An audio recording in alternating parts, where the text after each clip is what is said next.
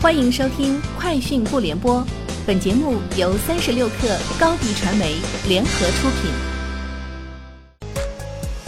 网罗新商业领域全天最热消息，欢迎收听《快讯不联播》。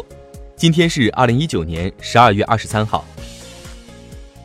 三十六克获悉，腾讯微信事业群副总裁黄铁明宣布上线企业微信三点零，新增客户朋友圈、百人群聊等功能。正式宣布，微信朋友圈与企业微信朋友圈互通。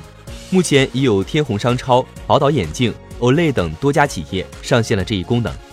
此外，黄铁明公布了企业微信最新数据。到目前，企业微信服务了超二百五十万家真实企业，月活跃用户六千万，服务涵盖五十个行业，第三方合作伙伴达到两万一千个。三十六氪获悉，天眼查数据显示，十二月十八号。潘石屹名下新增一家公司——北京威实企业管理有限公司。北京威实企业管理有限公司成立于二零一九年十二月，注册资本为一百五十万美元，法定代表人为潘石屹，经营范围包括企业管理、机动车公共停车场服务、出租商业用房、经济贸易咨询等。在第五届新氧亚太医美行业颁奖盛典上，新氧 CEO 金星表示。过去一年，医美行业面临来自运营层面、监管层面的各种困难，需求在不断的增长，但部分机构的日子却越来越难过。我认为这恰恰说明整个行业要进入到一个更高的阶段。当市场慢慢成熟，消费者对行业的认知越来越清晰，行业的透明度逐渐提升的时候，对弊端的考验在加大。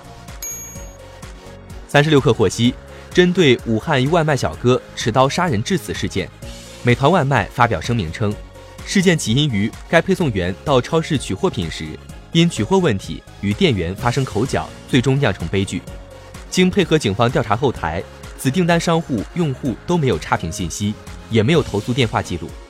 我们的专项处理小组昨日已抵达当地，正在积极配合警方调查真相，与涉事商家一起妥善处理后续。没有什么比生命的失去更令人痛心，我们责无旁贷。将承担责任，查找问题，全力改进。滴滴顺风车在北京、武汉等城市重新上线启动试运营。重新上线后，车主和乘客注册顺风车均需要通过身份证和人脸识别验证。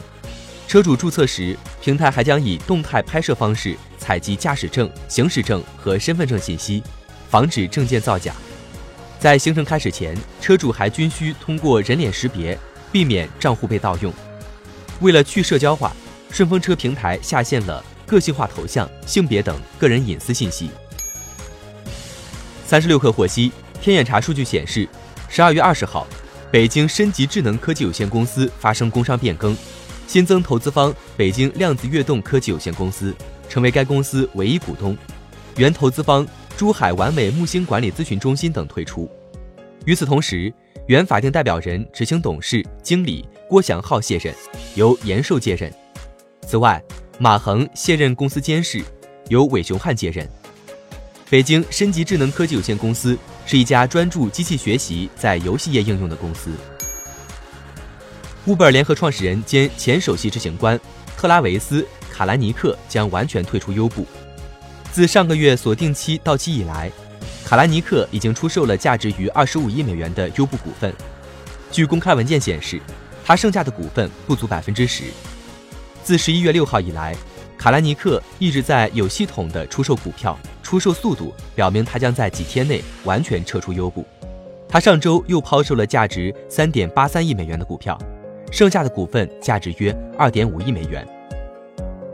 以上就是今天节目的全部内容，明天见。欢迎添加小小客微信。xs 三六 kr 加入克星学院，每周一封独家商业内参，终身学习社群，和大咖聊风口谈创业，和上万客友交流学习。高迪传媒，我们制造影响力。商务合作，请关注新浪微博高迪传媒。